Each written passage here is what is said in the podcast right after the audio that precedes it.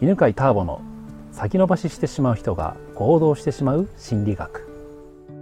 はい、こんにちは、えー今日も東京の品川シーサイドのカフェで収録してます、えー前回の話がうんとミーミーがね、はい。えー上司との関係で上司がどうしても好きになれない人が、まあ、上司になったらばどうしたらいいんですかという話をしてで、えーその時アドバイスしたのが、まあ、上司も上司で自分の部下を選べないから立場としては同じだからだから敵として見るんじゃなくて、まあ、同じ悩みを持つ共通点があるかなというふうに考えるとね敵から同じ、えー立場の人って見方が変わるよっていうのとそれから、うんなんだっけ上司の上司に相談したらいいよっていう話とで上司の上司は相談されるのが仕事だし経営者としては、えーもうそのためにその、まあ、課長の上に部長を配置してるわけだから。そうやって組織をちゃんとね活用したらいいんじゃないのっていうのをまあ、えー話したんですが、うん、ちょっとここはサラリーマン歴30年のたけちゃんにもはい。ぜひアドバイスを何かあれば。と怒る上司ですか？どんなところが嫌？まあ具体的に今いるっていうわけではないんですが、馬が合わない、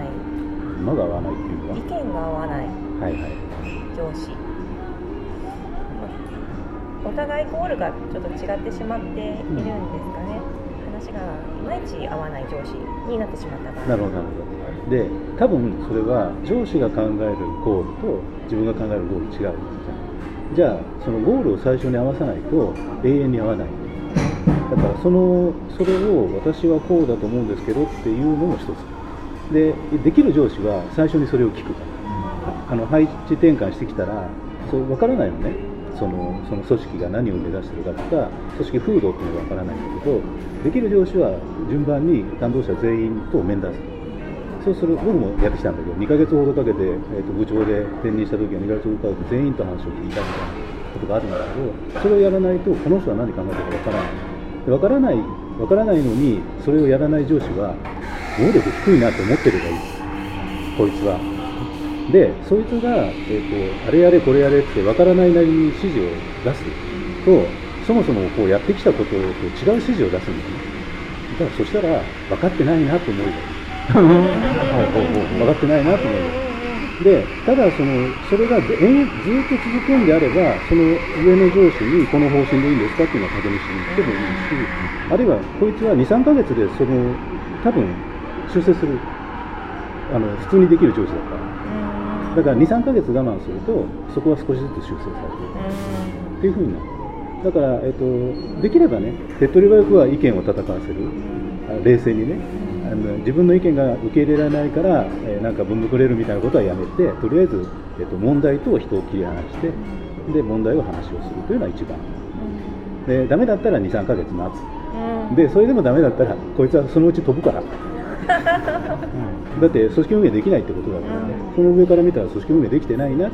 できてないこいつはっていうふうに見るので、もう1年もしたら飛ぶので、うんうんまあ1年我慢していいんじゃないっていう、最初はね、最後はね、はい。そういうふうに思ってれば気が楽です。センターピースでやったまさに確認するですね。はい。相手がねどんなビジョンを持っているかとかね、はい確認するの大事だね、はい。あの組織風土の話があって、えっと、そういうねその社内での人間関係が問題になるのって実は安定した会社の特徴なんだよね。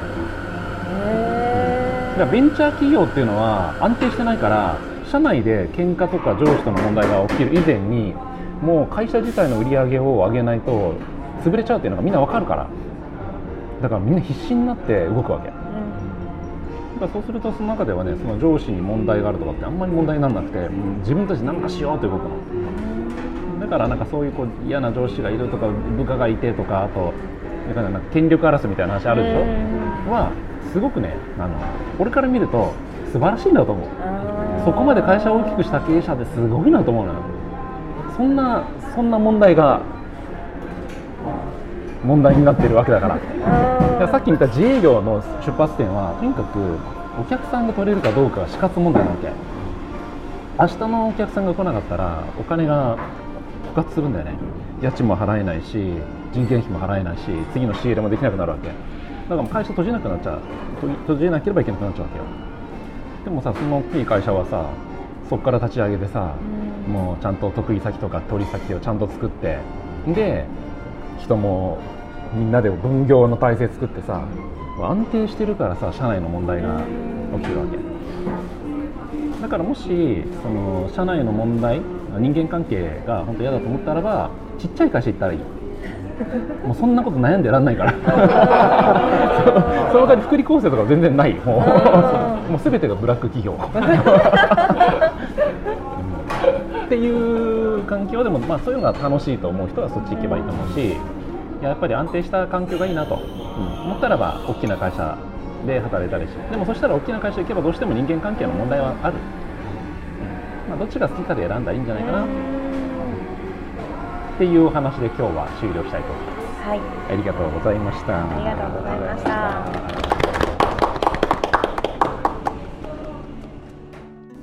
最後にまたお知らせです。えー、2019年から一日集中講座を開催しますので、時々話しているね、階段ルート、人生を本当に楽に生きられるようになりますので、興味がある方は、ぜひご参加くださいね。ホームページから見てみてください。お待ちしてます。